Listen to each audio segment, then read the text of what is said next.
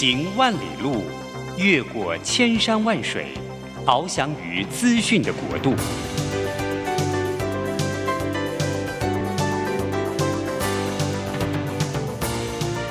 以全方位的视野，飞向更高更远的目标。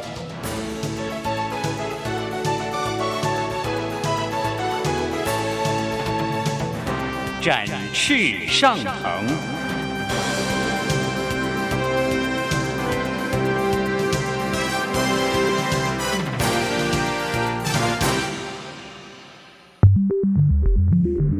新冠疫情让世界变得不一样，工作职场、生活形态都在翻转变革，学习变成日常的必要必须。让于国定每周为您搜寻萃取一本国外热门新书，与你在空中分享。于国定制作主持，愉快读好书。欢迎大家来到愉快读好书，我是俞国定。每个礼拜一的早上八点，我们在台北 FM 九零点九和桃园 FM 一零四点三，我们要。一起在空中相会。我们今天呢，特别请到的这位来宾呢，是以前我的老同事。那呃，因为我年纪比较长，他年纪比较小。那当时我就觉得他可能是我们啊、新闻界里面最帅的、最帅的工作同仁。那他现在呢，已经是我我们呃业界赫赫有名的风传媒的社长、合伙人，也是新新闻这个老牌的杂志社的社长。我们今天访问到王学成社长。呃，各位听众，大家好。对，因为为什么请他来呢？呃，有两个原因哈。第一个原因，他最近写了一本书，叫做《无常即是日常》，赚钱也可以优雅。那这本书很有意思哦。它写起来看起来像散文，但是它里面讲的每一件事情呢，都是跟大家每一个人翻转、升级、变革有关。那第二个原因就是我很我认识很多人哈，那我觉得呃王王社长王学成社长啊，他是少数我看过最敬佩在工作上面不断的翻转变革升级突破，很不容易耶，很不容易，对对不对？嗯，其实我最早是记者，我最早是经济日报记者，所以我在两千零九年的时候我是编辑部的人，对。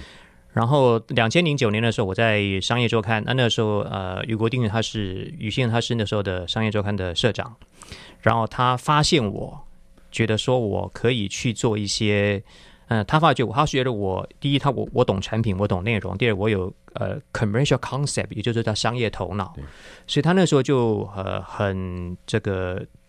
跟我谈了几次，他觉得说，哎，那希望我可以转型去做业务。对啊，对啊，啊，所以那时候这个叫 inspire，他就是他有启发我，就是从其实这是很难的事哎，为什么你知道吗？因为你知道吗，在媒体里面做这个写作的记者，那个地位有多崇高啊，每个都是王，对不对？嗯，我说你好，我说你不好，我说你怎么样，然后我要说你还是不说，你要写你还不想，他就是有很高的那个社会地位啊。但如果去做业务的话，那可不完全不一样了。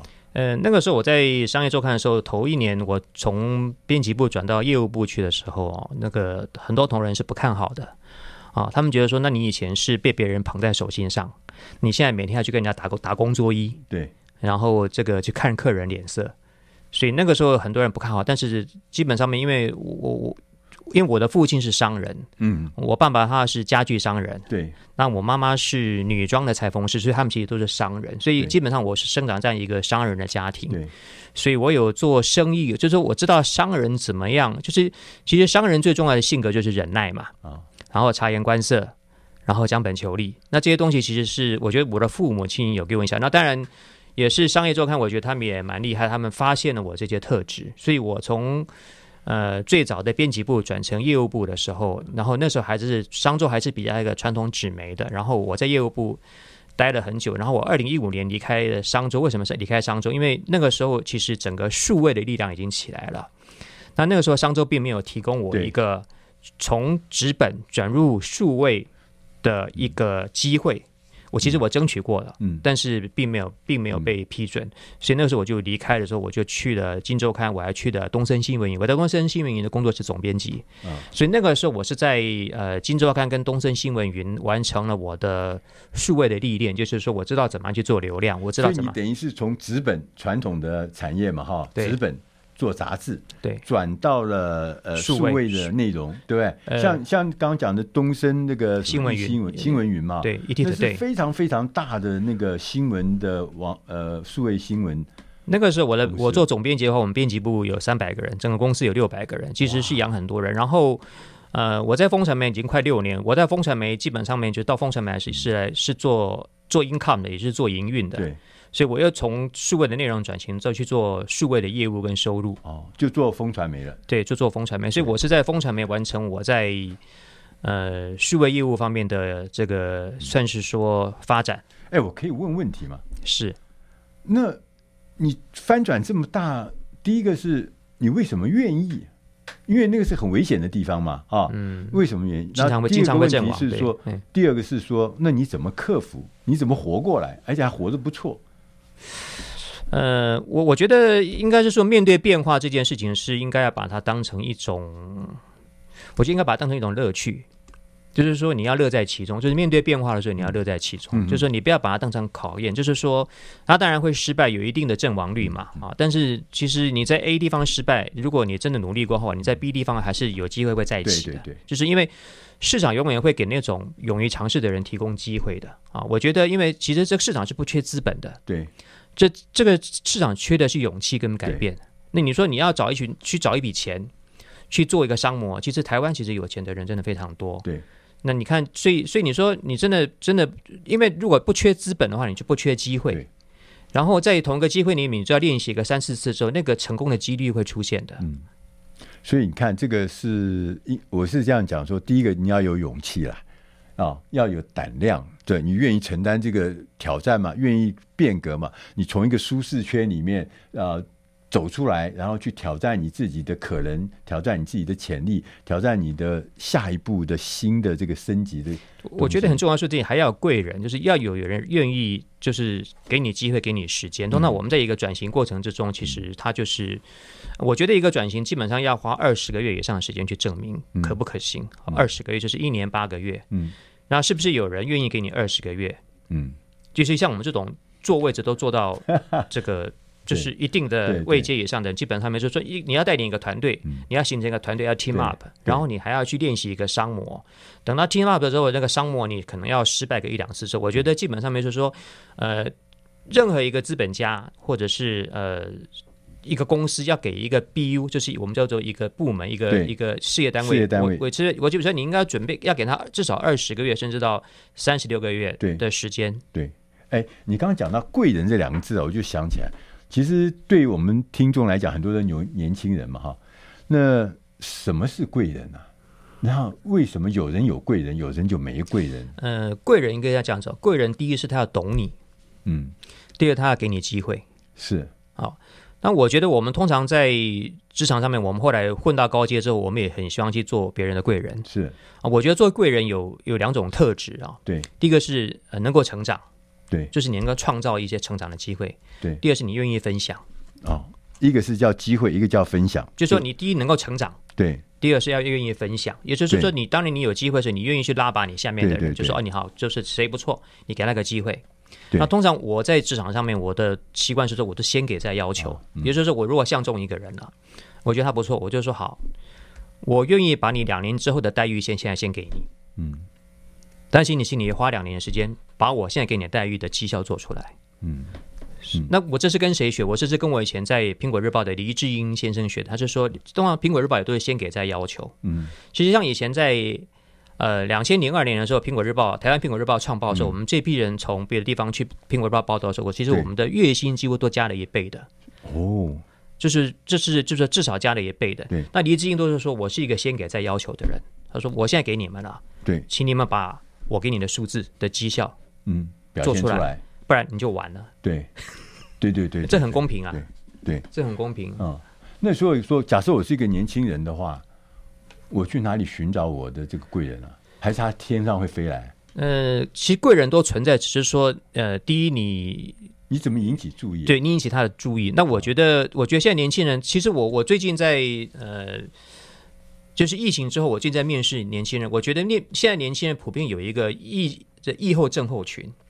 我觉得我最近在面试新人、年轻人，有这种二十七八岁、三十岁，就他们过去三年的青春呢，其实被这个疫情耽误的。对对对，其实我们整批人、整个社会、整个产业，其实我们是经过一场战争的，只是它是一个病毒的战争。对。那我觉得现在有一些年轻人，基本上我现在面试，我觉得他们是很彷徨，因为他过去三年他是停机的。对。他不知道自己以后要做什么。那通常这种就是变成说，我觉得你如果比较能够有所主张。而且能够呃去采取行动的话，我觉得其实英明一点的主管或者说同业其实都会发现你的。对，如果你是主管，你会选什么样的人？我就选勇敢的勇敢的人，但他不能，他不但前提他不能是笨蛋呐、啊，所以勇敢的笨蛋是不行的。嗯、那我觉得说，第一你聪明，第二你勤快，然后我我就会去发现他嘛。啊，对对对，所以我们从呃员工的角度来看。你有没有贵人？这是很关键的事情。有贵人，顺便就会带来欣赏你的人，带来机会，带来成长。所以我们要进点音乐。下一个单元，我们再跟王学成社长来聊一聊员工。从员工的角度来看，我们在职场上面应该具备哪一些能力？要具备哪一些能量？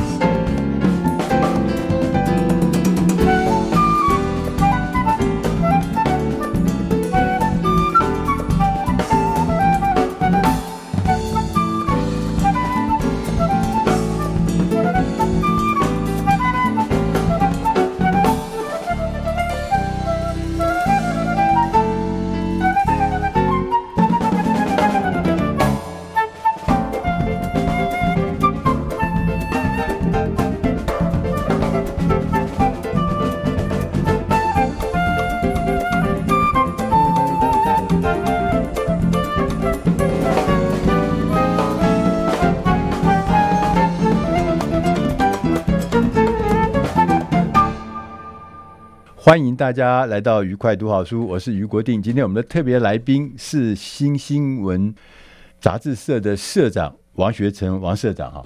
刚我们跟社长这个聊到是说，呃，在职场里面，这个要勇于变革，要勇于接受挑战，要勇于这个迎向未来啊，这个很重要很重要的事情。那我们今天。就是说，我后来你就谈到这员工啊，员工有的员工就常常会遇到贵人一路提拔，有的人就命运很坎坷，就没有啊、贵人的感觉。我也听过有些人就讲说：“哎，我这个人生啊，就是就是缺贵人，要不然我人生应该是更辉煌哈。”那这个在这里面就讲到刚刚有讲讲到这些事情啊，我就要跟大家讲，我要跟王社长讲一下，就是我在呃以前在职场上我挑人的时候，男生来的时候，我要问一个很重要的问题，就是你当兵的时候你在干什么？那只要你跟我讲说，我当兵的时候在数馒头，我在当兵的时候我都在忍耐，我当兵的时候都每天都都不知道在盼期盼那个退伍哈。你只要跟我讲这个事情，我就绝对不会录用你。为什么你知道吗？我认为啊，一个男士，你人生第一次碰到一个不合理的环境、不合理的主管、不合理的任务啊，不合所有东西不合理。在不合理的状态之下，你是坐困愁城，你还是会在那边弄出一些东西来。如果你坐困愁城，你到我的企业里面来，也一定是坐困愁城。你只能在那个钱多事少、离家近的那种东西，那那种状况，你才能做事。所以我就认为说，我要不要变成你的贵人，其实是要看你自己。你的你如果说是一个很容易被困住的人，还是一个。即使环境非常不合理，但是你还会在里面搞出一些东西来。我觉得这个才是呃一个重要的关键。呃，环境会变嘛，有时候好，有时候不好。但是呢，你你必须要坚持这个事情。所以我们在想，那但我绩效我就要问啊，就是说做一个员工的话，什么叫做好绩效啊？嗯，好绩效通常我们可以分成说，第一个就是你跟同事之间相比嘛，嗯，就是叫水平比较嘛。对。另外就是说，跟自己以前的以前的自己比嘛。所以通常呃，在呃年终，我们一年有两次约谈，一个是年中间的中，一个是年终，就是年底的约谈的时候，通常我都会跟同仁讲，比如说有同仁他跟我讲说他希望加薪，对，我就说那你凭什么是？我说这么多人凭什么是你加薪？我说你你有 beyond average 吗？我说你也没有这个高于百分之。一半以上同事，或者你你基本上是是是不是 top twenty？你是不是前面二十名？对，这第一个就是你要水平比较，就是你要优于你的同事跟优于你的同业。对啊，这个叫做这个这个其实像我们在呃业务部门，我觉得就是有数字佐证嘛。然后如果说是是写稿的同仁，我觉得我觉得每个人都有个 KPI，就是你的 KPI 是不是第一？你在水平比较里，你是不是优于同事、优于同业？第二，其实我觉得很重要，就是说如果你一直优于同事，但是你跟三年前或两年前的自己比，其实你是没进步的。所谓进步是吧？你有没有学会一些新的东西？我觉得创新其实是蛮重要，就是说你有没有做出新的内容，或者你有没有做出新的产品？对，或者你有没有开发新的客户？就是说，如果你告诉我说你业绩很好，但是你手上是一百个客户，还是一三年前的一百个客户？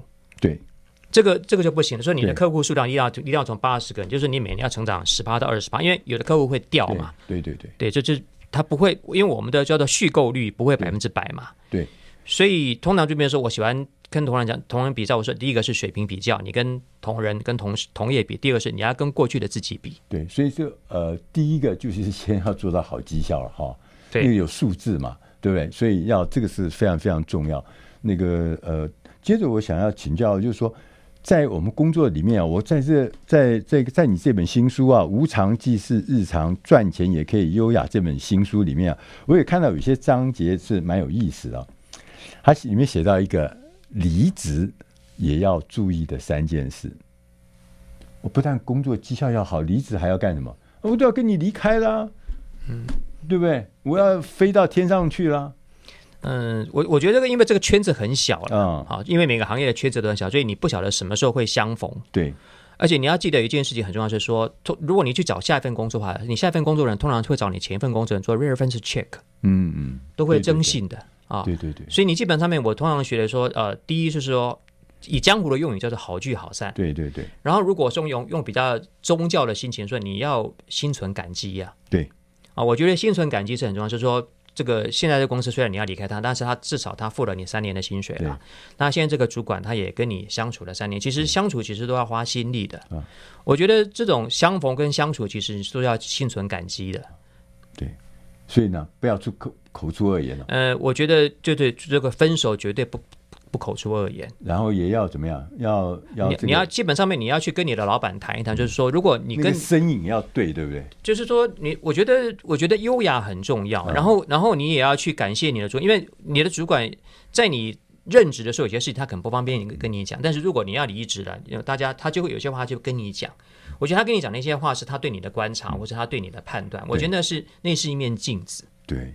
啊，那那个东西，他到时候他就告诉你说，其实我觉得你哪里哪里可以可以再补强。我觉得，我觉得这个这个就是说，你要去找你的主管谈一谈。然后告别是一件很重要的事情，然后再变成说，呃，就是心存感激是一件呃，就是说，我觉得上天会去回报那些心存感激的人。然后，但是我觉得，如果你做到中介主管的时候，你你离别的时候，有一件事情你要弄清楚，就是说，你可以不鞠躬，但是绝对不扛过。对。因为有些大的集团里面是很低级的，嗯，他有些案子快要失败的时候，他就会推给那个已经要背黑锅的人，就是他会找个人来背黑锅啊，就会塞给那个。嗯、那这东西很简单，我通常讲就是说，因为其实因为市场上面就是我们的 resume 就是我们的履历，就是是你做到高阶上，其实是是就是说你要拿到个年薪多少以上，所以其实你的履历是这样经过董事会的，嗯，那有时候。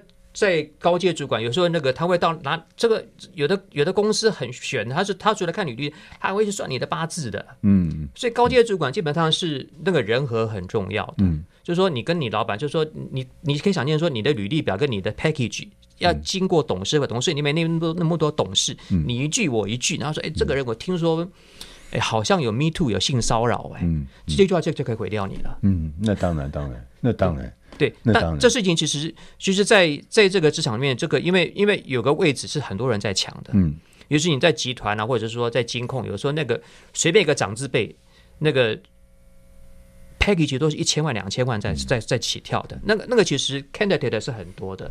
那你在评比过程中，其实为什么我们有时候在外面呃 interview 人的时候，我们不是不在公司 interview 的？对，所以说好好的进来。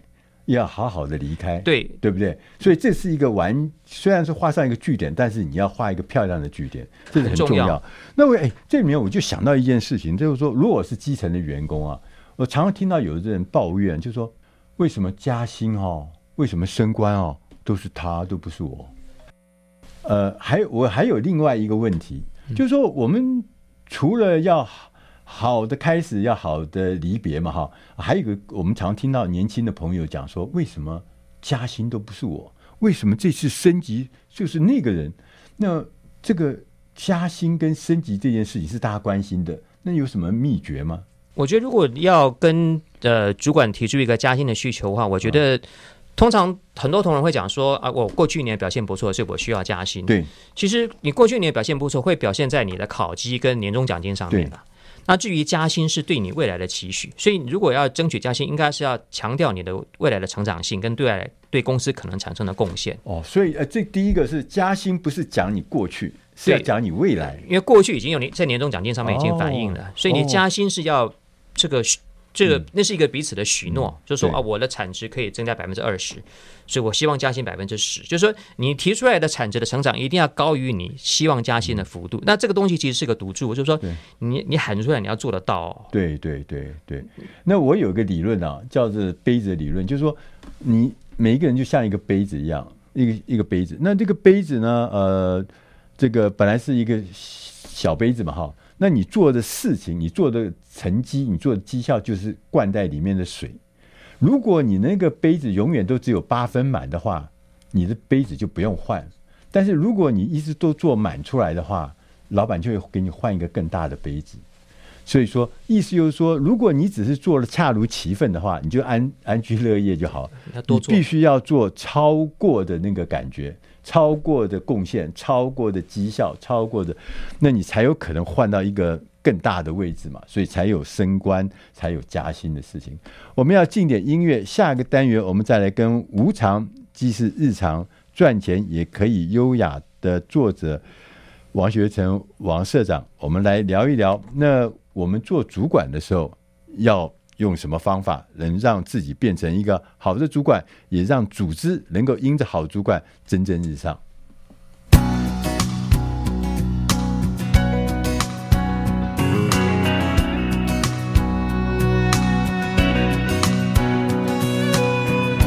？Not quite sure what's going on. But all day through and all night long, I've been thinking about you. I've been thinking about you. Look in your eyes when you smile that way.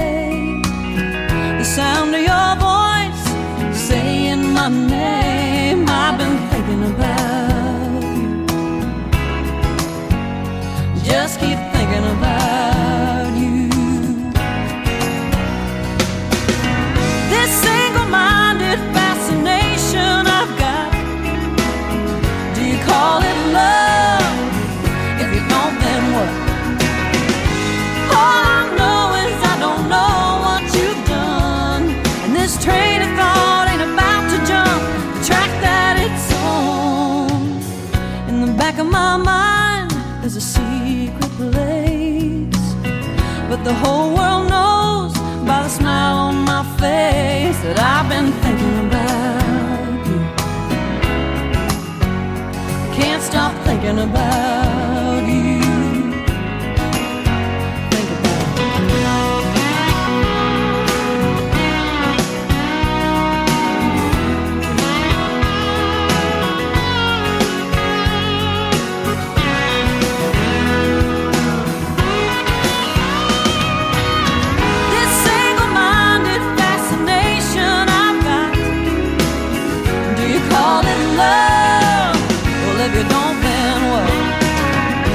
All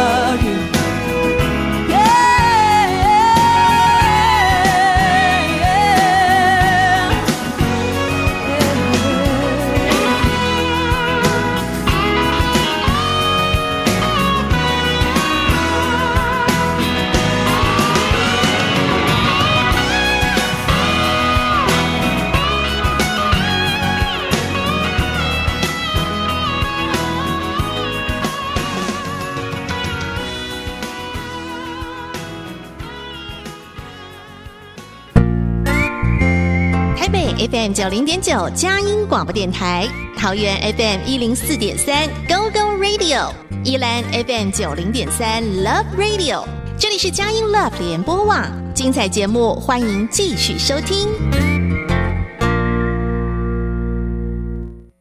欢迎大家回到愉快读好书，我是于国定。今天我们的特别来宾是新新闻杂志社的社长，也是风传媒的社长王学成社长。那学生社长啊，呃，他是我的老同事嘛。他我刚问了一下，他竟然已经出了五本书，在嗯，对，五本书。那头两本呢、啊，还教大家怎么去股市里面赚大钱呢。后面三本呢，就全部是在讲职场工作人你必须要知道的技术，你必须要具备的智慧。那我们刚刚前面讲的一些，这个就是说，我们一个职场人应该你应该知道的一些事情啊。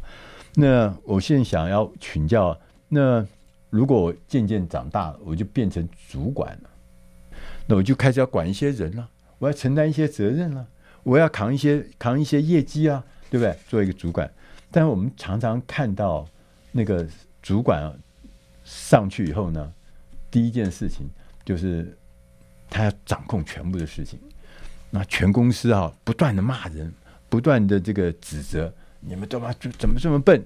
全公司感觉只有我有大脑，你们全部都在偷懒。你看，只有我为了公司，为了啊组织啊尽心尽力，你们都是躺着干。很多这样的主管哈，但是我看到的结论确实发现啊，这样的主管的结果不是很好，那个绩效都不好，反而不好。通常就是从员工晋升为主管来说，大概头一年大概都会，就是他就会自己抓在手上，他叫做一人扛嘛。对。然后这个是做从员工变成主管来说一个很大的罩门，其实其实尽要尽可能避免，就是说要要要学会去用人，就是你要 team up，就是要要要去很会 assign，你要很会分配任务。对对，所以说。呃，第一个是什么？分配任务，对，就是你要，就是你分工，就是你要分工，而且基本上面就是说，呃，我觉得有一些主管他升任主管之后，他找人他会有个很大的问题，就是他会找跟自己很像的人，对，就是同质性很高的。那其实一个好的团队应该是互补性，就跟婚姻一样，这夫妻之间一定要互补。夫妻之间如果同质性很高，就恋爱很甜蜜，那结婚之后就会离婚。就是说互补性，就是说，如果一个个个个性比较急的，就要配个个性比较缓慢的；一个爱花钱，就要找一个很会赚钱的。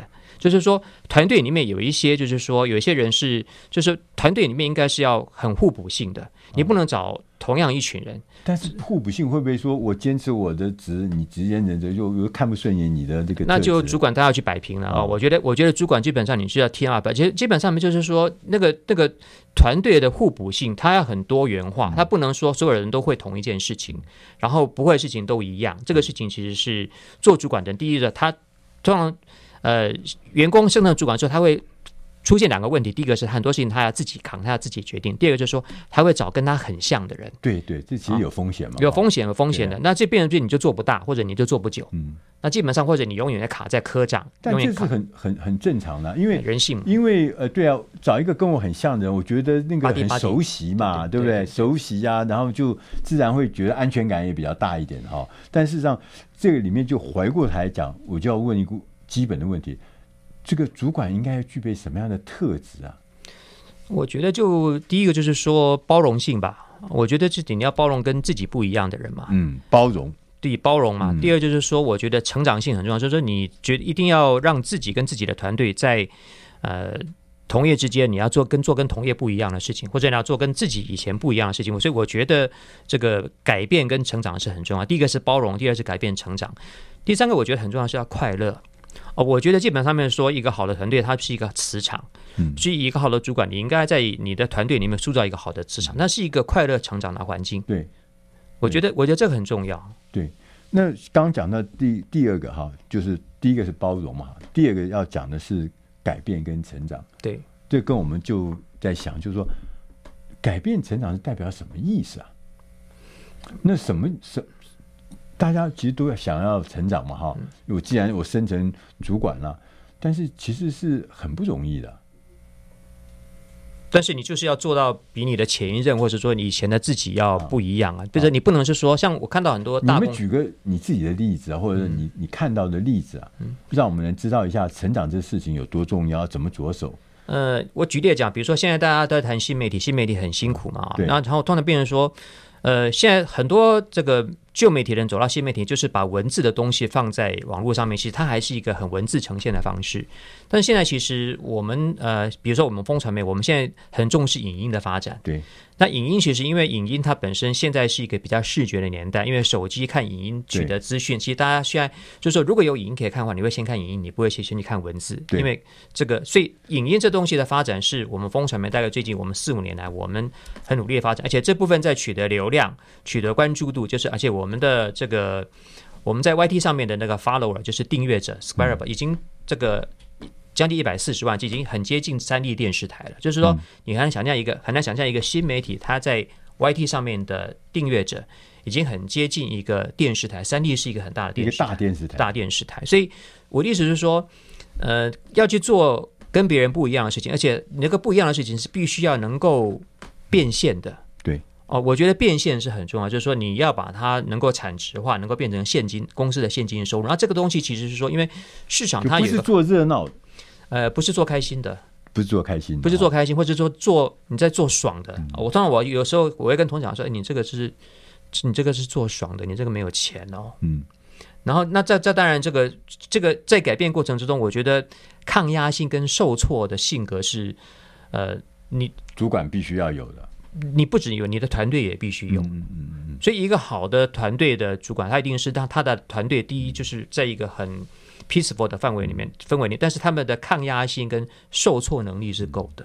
其实刚刚讲到一个特征啊，我自己有一些感觉啊，就是说，因为现在的科技啊，这个日新月异，日不断的，嗯、那主管其实要有一个很重要的能力，就是你怎么样用这个新科技，怎么样让那个新科技带到你的组织里面，让你的工作呢可以更有效率，或者甚至产生新的价值。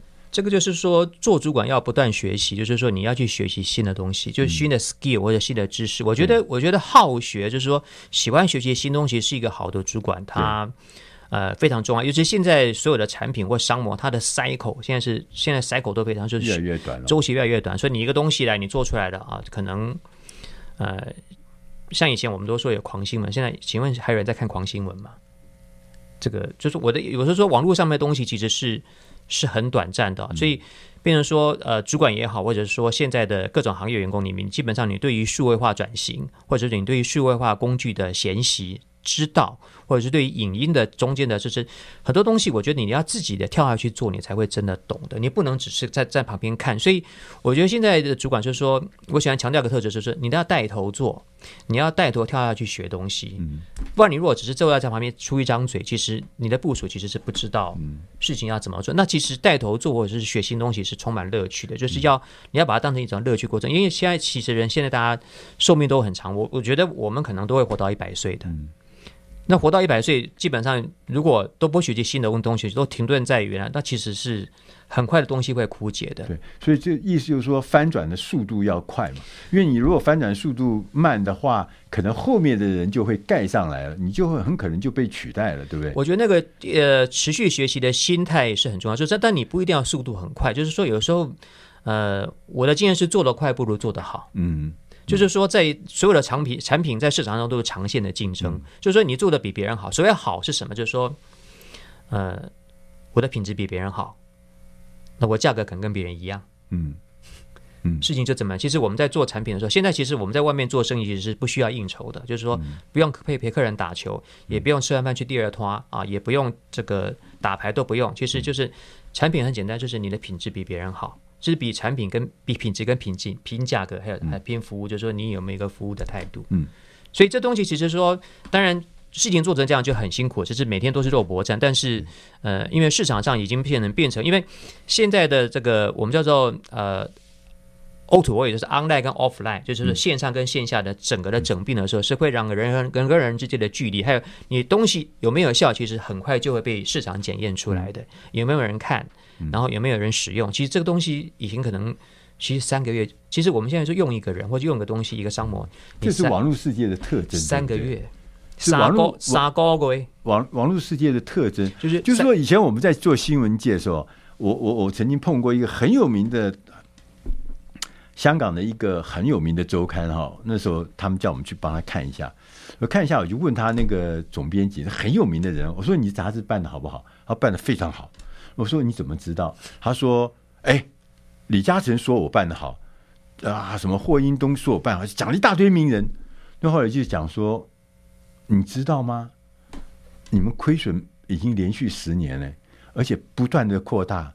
然后你知道你销售量不断在，他完全不知道。就是说，在过去的时间哈，就是说常常会不像现在网络时代很冷酷，它不但是那个数字是立即反应。”让你立即知道你到底做得好还是做不好。当这个样子的新时代的新方法来的时候，你就知道很多很多的事情啊，就跟以前真的是不一样。你必须要掌握。那我们要进点音乐，下单元我们再来跟王学成社长来聊一聊。做一个领导人的话，他应该要具备什么样的特质？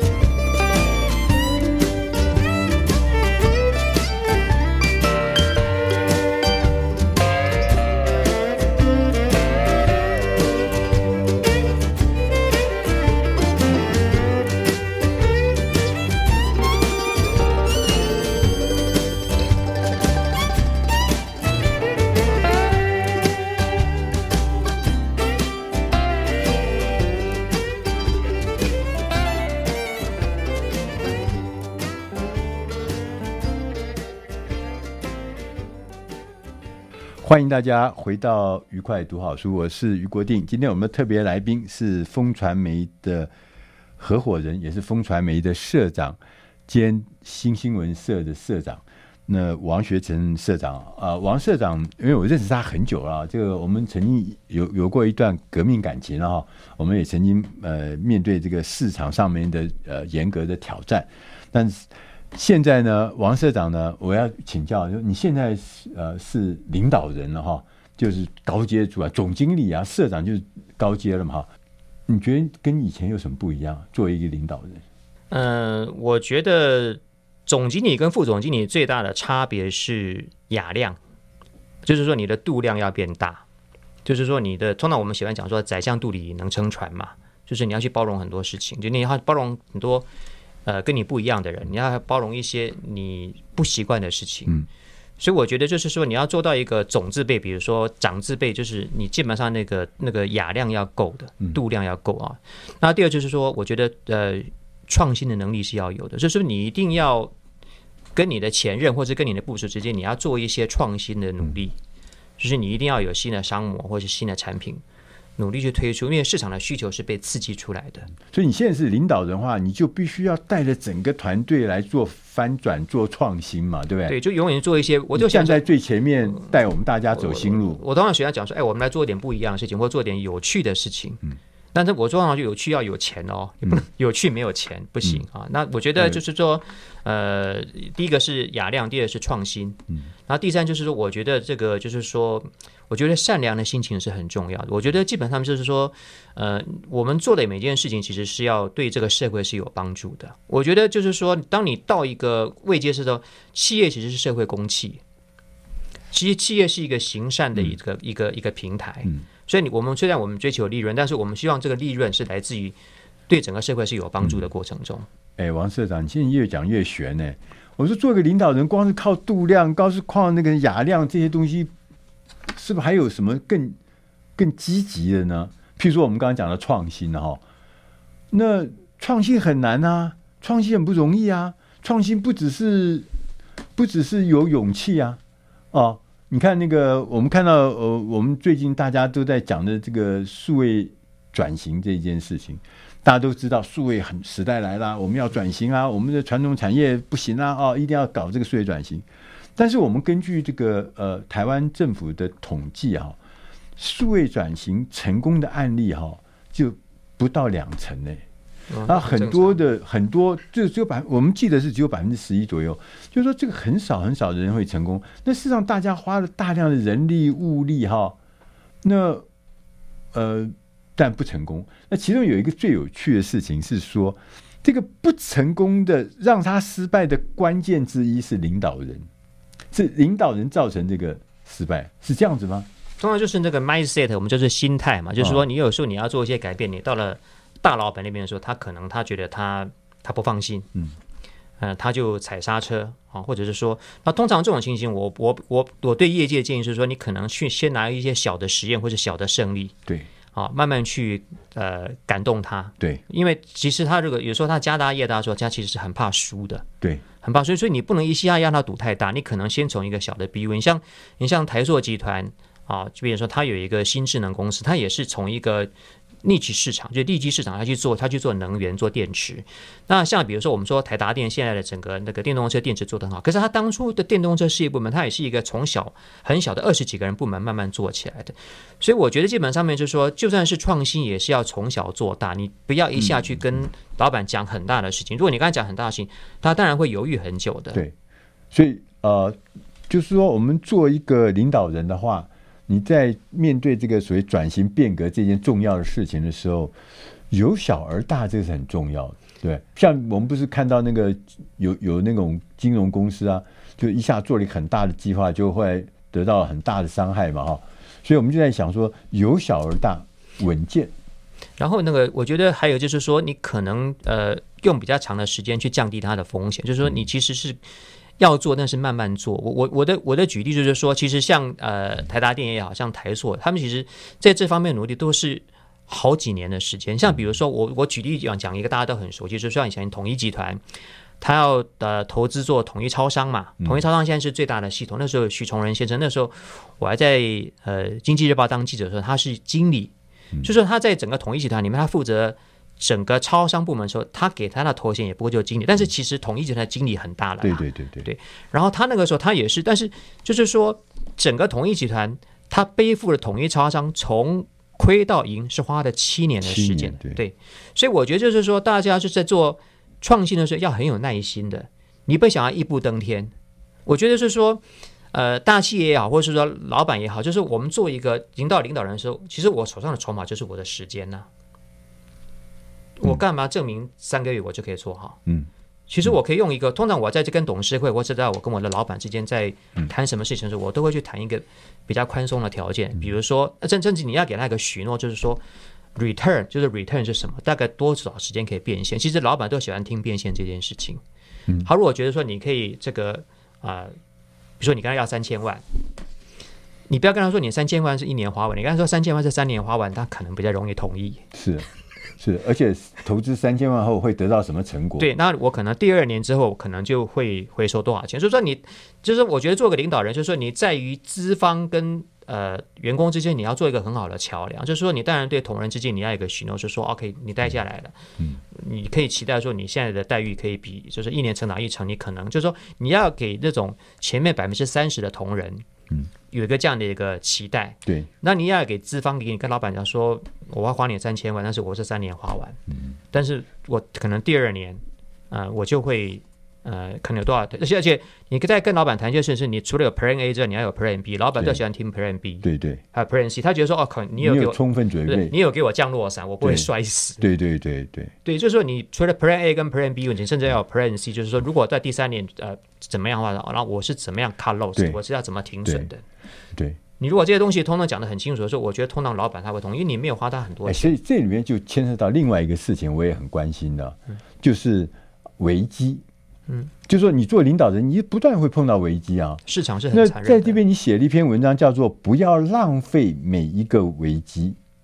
哎，这个就听起来就觉得嗯很积极哦。不要浪费危危机，不是来了要跑都会来不及，还要不要浪费？应该是这样讲，就是说我会写这篇的时候，是因为那个时候的呃那个呃新冠肺炎疫情进入第二年，也就是两年前。嗯，你也知道说我们台湾那时候缺疫苗，那很严重。我们是整个封城嘛，这两年前的夏天是对台湾来讲是一件呃很痛苦的过程，痛苦的过程就是说我们没有疫苗，我们还靠人家捐疫苗给我们，靠日本人捐疫苗给我们。那个时候其实是百业萧条的，但是你要知道说。你的危机同时也是别人的危机，嗯，所以不要浪费每个危机。就是你要应该在那危机的过程之中，你要去找到一些可以转型的机会。所以那个时候我们大量投入到影音，嗯，我们做了一些节目。所以危机反而是转型最重要的时刻，就是有那个迫切性，而且基本上危机会是让大家停下来，就是说它会让所有的，就是我们叫龟兔赛跑，它让兔子停下来了，嗯，因为大家都在等疫情过去嘛。其实我觉得市场很残酷，就是我们觉得疫情过去，但以我个人的经营经验是，我觉得疫情过去之后更惨，因为资金被收回去了。以前两三年还有政府很多益助啊，很多这个这是一个资金宽松的环境，它在它在补血嘛。现在其实去年九月疫情过去之后，其实这个市场并没有变得比较好。我想你应该也很体不，是我们今年的经济成长率什么的，这整个世界是一个是一个。疫后症候群，包括年轻人，所以当然我们今天谈到数位转型这件事情，说数位转型，呃，我喜欢这样讲，是说你做的话，你可能有百分之二十的成功机会，但是如果你不做的话，你百分之百会失败。嗯，就是你不做了，嗯，你基本上你就会慢慢被边缘化。比如说现在我们我比如说我们卖书，现在你知道他在博客来在线上卖掉的书比实体书店里面多多少吗？对，对。这个事情就变成说，所有的服务业，当然这东西就是说，呃，线上这块事情是它就是已经是未来，未来已来了。然后还还有 IT，不是还有 AI 人工智能，还有 data 这些东西，你不可能在未来你的经营或者你的事业的产品里面，你没有这些元素的，嗯，你你会混不下去的，嗯嗯嗯嗯。所以危机就是一个好的转机，对，危机大家都有，不是只有你你独享。可能你的同业也正在危机之中，可能别人还比你惨嘞。对，当大家都惨的时候，谁最先想起啊、呃？我也许可以迈出下一步，我也许可以用新科技做一些新的这个创造创新的话，这可能就会变成胜跟败之间的差异就可能就在这边。我们今天非常谢谢王学成社长到我们节目里面来，也谢谢他带来的这本书《无常即是日常》，赚钱也可以很优雅。我们谢谢，OK，谢谢，呃，谢谢大家的收听，我们下个礼拜同一时间空中再会。